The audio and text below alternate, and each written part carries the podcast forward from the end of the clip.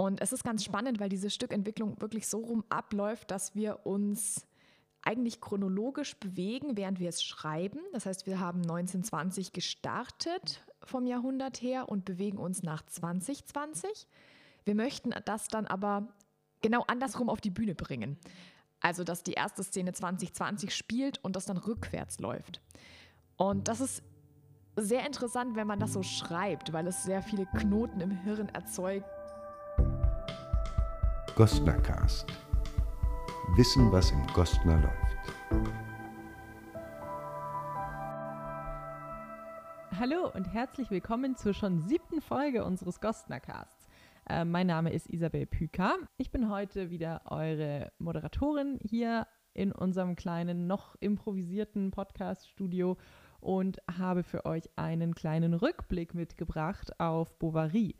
Da hatten wir ja in der letzten Folge schon auch ausführlich drüber gesprochen. Mittlerweile ist Bovary abgespielt. Die letzten Vorstellungen haben am Wochenende vom 9. April stattgefunden. Und wir waren aber wieder mit unserem Mikrofon unterwegs, erst bei der Premiere und auch im Anschluss an eine Schulvorstellung, weil wir Bovary nämlich auch vormittags gezeigt haben für Schulklassen. Und da haben wir ein paar sehr schön und sehr auch unterschiedliche Meinungen und unterschiedliches Feedback bekommen. Und ich würde sagen, da hören wir jetzt als erstes mal rein. Aus dem Foyer. Was, was soll man denn sprechen? Wie, was Sie mitnehmen, wie es Ihnen gefallen hat, was Sie gesehen haben. Ein Säckchen nehmen wir mit. Naja gut, ich fand schon mal sehr schön, dass es äh, multinational ist, dass es auch sprachlich multinational war. Und ich fand schön, dass es äh, verschiedene Ebenen darstellt. Also dass es nicht irgendwie eine Dramatisierung von dem Roman von Flaubert ist, sondern dass es auch reflektiert, wie der Roman zu seiner Zeit angenommen bzw. auch angefeindet wurde. Und ich fand es auch schön, dass so eine Ebene eingezogen wurde, äh, die auf heute verweist, äh, wo also auch die Schauspielerinnen dann selbst mit ihrer eigenen Person oder Persönlichkeit sich einbringen. Ich glaube, das ist eine schöne Möglichkeit, diese alte klassische Schwarte nochmal neu äh, mit Leben zu füllen. Also ich fand es einen, einen, tollen Abend, äh, einen, einen sehr rhythmischen Abend, der durchgeht und das trägt und ganz, ganz starke Schauspielerinnen und Sängerinnen eigentlich und auch Tänzerinnen, also da ist von allem was dabei. Und es war eine ganz, ganz frische Interpretation von der Bovary die ich ja kenne und die war sehr, ja, sehr persönlich, fand ich. Also von diesen Frauen, die das auch so, so farbig illust also so farbig dargestellt haben, weil sie sogar in verschiedenen Sprachen sprechen und sie sprechen mit ihren eigenen Sprachen, jede mit ihrer eigenen und trotzdem im gleichen Satz. Und sie verstehen sich. Also das ist so ein gegenseitiges, es ist ein Einvernehmen, auf, obwohl jede ein Individuum ist ähm, schmeißen sie sich da rein und in diese Geschichte und klopfen die ab, was sie da vielleicht betrifft oder wie, ja, wie, sie, wie sie es von heute aus sehen. Genau. Nee, fand ich einen sehr guten Abend. Also ich fand es genial. Ich habe vier starke Frauen gesehen, die Persönliches rübergebracht haben, was mich wirklich sehr berührt hat teilweise nicht nur berührt, sondern vielleicht so ein bisschen schockiert. Äh, und das ist das, was, was ich aber auch will. Ich will zum Denken angeregt werden. Und ich möchte nicht das Stück anschauen, nach, nach Hause gehen und das war's. Ich möchte nachdenken und das hat das Stück gebracht. An dem Theaterstück Bovary fand ich persönlich schön, dass die äh, Statements von den Frauen eingebaut wurden. Gut fand ich die Schauspielerinnen, wie, wie sie geschauspielert haben, also Mimik, Auftreten und Erscheinungsbild. Ich fand gut, dass mal gesungen und mal gesprochen wurde und ich fand die Musik eher unpassend und die Kostüme haben auch nicht so gut zum Stück gepasst. Ich fand die Kostüme gut entworfen und sehr praktisch, weil es zwei in einem war. Nicht verstanden habe ich die Geschichte. Störend fand ich, dass die Rollen ständig gewechselt wurden, sodass man gar nicht wusste, welcher Charakter gerade gespielt wurde. Also gut fand ich, dass die Schauspieler trotz ihrer verschiedenen Nationalitäten untereinander relativ gut miteinander kommuniziert haben. Aber ich fand es störend, äh, dass man als äh, Zuhörer eben nicht verstanden haben, äh, hat, was sie da untereinander gesprochen hat, äh, haben, weil die eben in ihrer Muttersprache geredet haben. Ich finde, dass die, verschiedene, dass die Wechsel zwischen den verschiedenen Aspekten der Geschichte einen wachgehalten haben. Auch wenn wir manche Teile des Theaterstücks nicht ganz verstanden haben, fanden wir die schauspielerische Leistung trotzdem sehr gut und haben uns auf das Theaterstück gefreut. Vielen, Vielen Dank.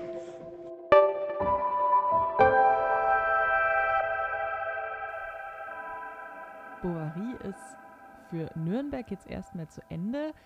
Ich verrate euch aber jetzt einfach schon mal, dass wir gerade noch Gastspiele planen und zwar im August in Polen. Also, wenn ihr vielleicht euren Sommerurlaub in Polen verbringt oder wenn ihr uns aus Polen zuhört, haltet die Augen offen. Vielleicht habt ihr noch eine Chance, Bovary zu sehen.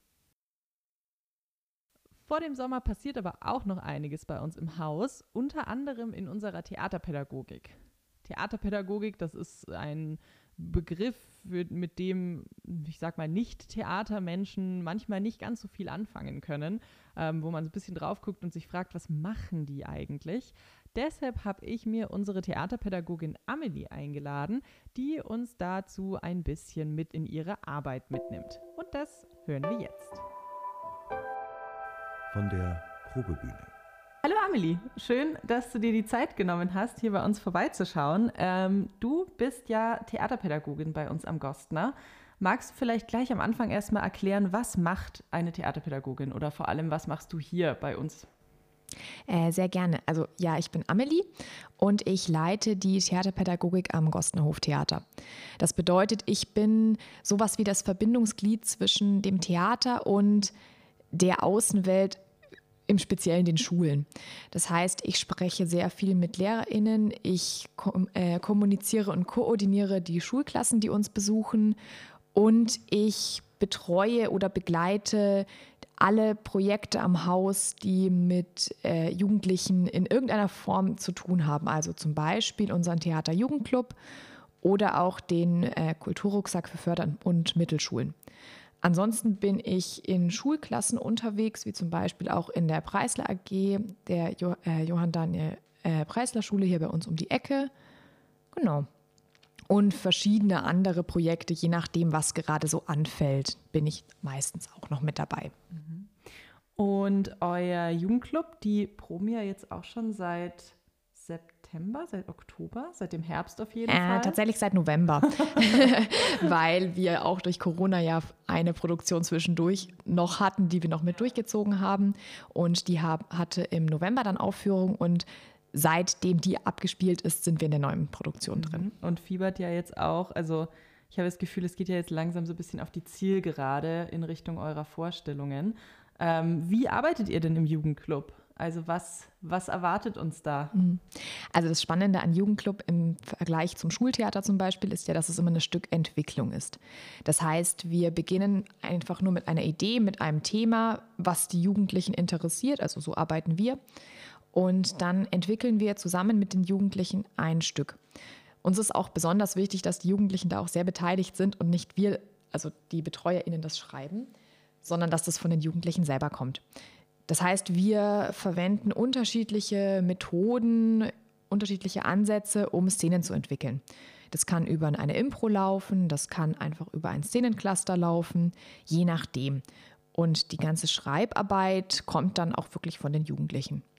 Im Moment würde ich sagen, sind wir bei dem Stück, das wir gerade schreiben, auf Hälfte, vielleicht etwas über der Hälfte, also inhaltlich vom Cluster her und vom Mindmapping sind wir schon sehr viel weiter, aber der fertige Szenentext ist gerade so bei der Hälfte im Moment. Und welches Thema habt ihr euch ausgesucht? Das mm, ist ein bisschen kompliziert. Äh, das kam auch, wie gesagt, von den Jugendlichen, weil wir ihnen die Wahl gelassen haben. Und sie wollten etwas in Richtung Geschichte machen, aber nicht wirklich auf die Geschicht geschichtlichen, historischen Aktionen selber eingehen, sondern Personen beobachten, die sich im Laufe der, der Geschichte bewegen. Das heißt, das Stück des Jugendclubs geht wirklich von 2020 in Rückschritten bis 1920. Das heißt, wir bewegen uns durch 100 Jahre und beobachten da unterschiedliche Charaktere, wie sie sich entwickeln, wie sie ihr Leben leben. Und es ist ganz spannend, weil diese Stückentwicklung wirklich so rum abläuft, dass wir uns eigentlich chronologisch bewegen, während wir es schreiben. Das heißt, wir haben 1920 gestartet vom Jahrhundert her und bewegen uns nach 2020. Wir möchten das dann aber genau andersrum auf die Bühne bringen. Also, dass die erste Szene 2020 spielt und das dann rückwärts läuft. Und das ist sehr interessant, wenn man das so schreibt, weil es sehr viele Knoten im Hirn erzeugt, man, weil man ja auch rückbe äh, bedenken muss, was weiß das Publikum schon, was weiß das Publikum zu dem Zeitpunkt noch nicht. Aber wir wissen es schon, weil wir es andersrum entwickelt haben. Ja, es ist sehr interessant, aber es macht sehr viel Spaß. Und äh, wenn jetzt jemand zuhört und sich denkt, da hätte ich mega Bock dran mitzuwirken, wie, wann kann man nochmal wieder einsteigen in unseren Jugendclub? Also dieses Jahr ist ein bisschen schwierig noch. Also dieses Jahr, für dieses Jahr eher nicht, für diese Spielzeit. Äh, was man machen kann, einfach eine E-Mail an mich schreiben oder generell an irgendjemanden vom Haus, das kommt dann auch bei mir an. und dann starten wir zum September, Oktober mit den Proben für die, für die neue Produktion, also für dann 22, 23 ist es dann. Da kann man aber auch tatsächlich bis, ich würde sagen, November, Dezember locker mit einsteigen. Das ist gar kein Problem. Also wir hatten jetzt auch welche, die noch Nachzügler, also die noch dazugekommen sind. Ab irgendwann sagt man dann, okay, das ist jetzt der fest, die feste Gruppe und so bleibt das dann auch. Und wie alt sind die Jugendlichen, die am Jugendclub mitwirken? Ah, sehr unterschiedlich. Also es ist wirklich, es ist super breit. Also ich glaube, unser Jüngster ist 14 mhm. und unser Ältester ist 27. also, es ist, es ist, und dann alles dazwischen. Also die meisten, die ich habe, sind auch ähm, Azubis oder Studenten. Mhm. Genau, also es ist, pendelt sich so um die 20, 21, 22 mhm. pendelt sich ein gerade. Also wenn ihr irgendwo zwischen 14 und 27 seid und in der nächsten Spielzeit Bock habt, am Gostner Theater zu machen, dann meldet euch doch bei Amelie.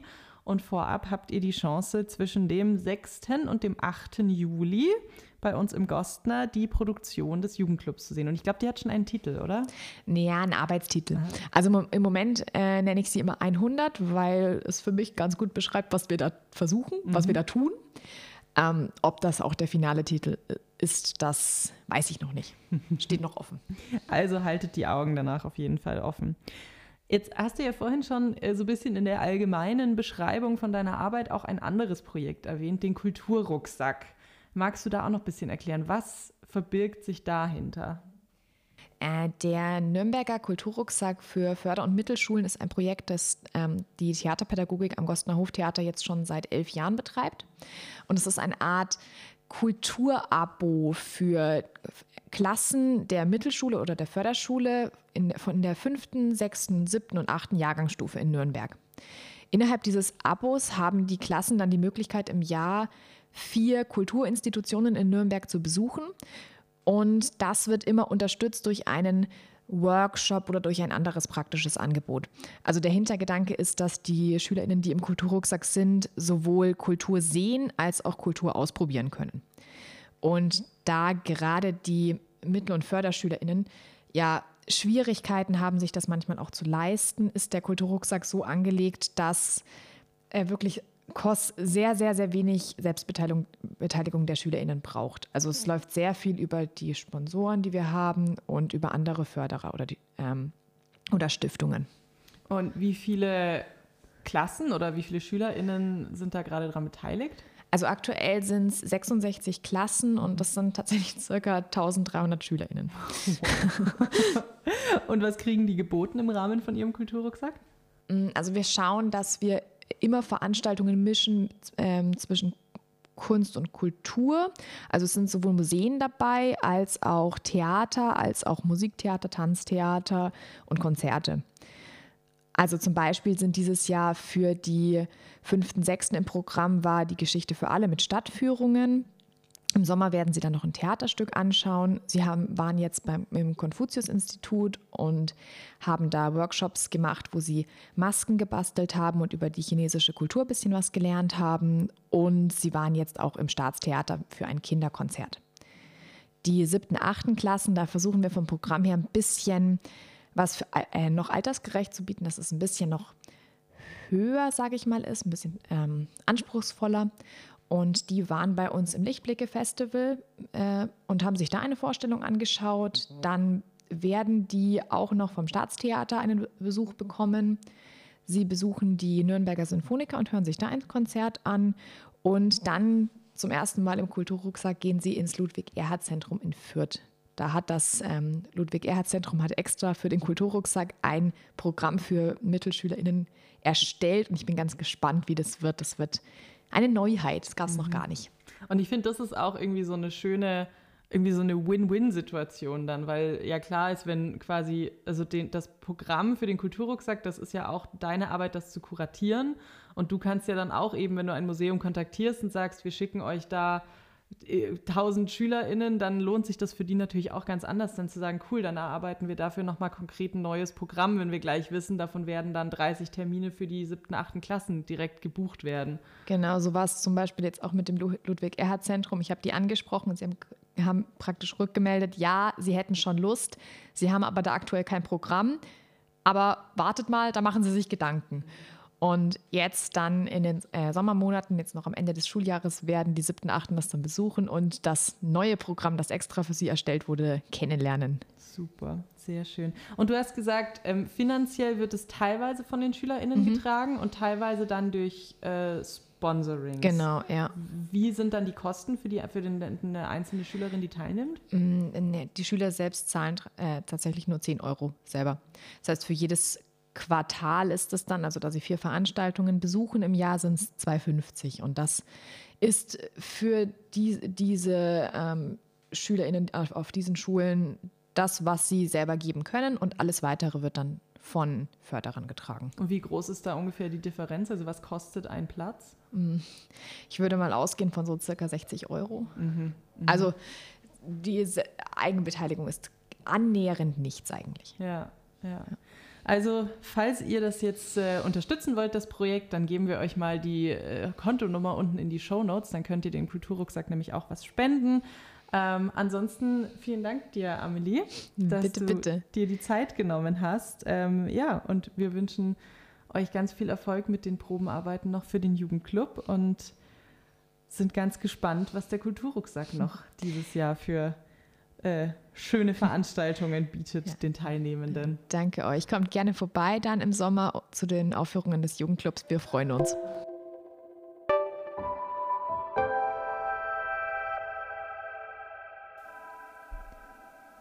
Ja, vielen Dank, Amelie, nochmal an dieser Stelle. Ähm, ich hoffe, ihr habt wieder gerne zugehört bei unserem Podcast. Wir sind schon wieder am Ende dieser Folge angekommen. Die nächste Folge bereiten wir für euch vor für den 8. Mai. Da geht es dann um unsere nächste Premiere, Stummes Land. Die findet am 11. Mai statt. Da könnt ihr gerne schon mal auf unsere Website gucken. Da findet ihr schon ganz viele Infos zur Produktion. Ansonsten haltet die Augen offen nach der nächsten Podcast-Folge und nach unserem Mai, Juni, Juli-Programmheft. Das ist gerade ganz frisch vom Drucker gekommen. Also wenn ihr irgendwo etwas Neongrünes findet, das ist das Gostner. Ansonsten wünsche ich euch eine schöne und sonnige Zeit und wir sehen uns in diesem Theater.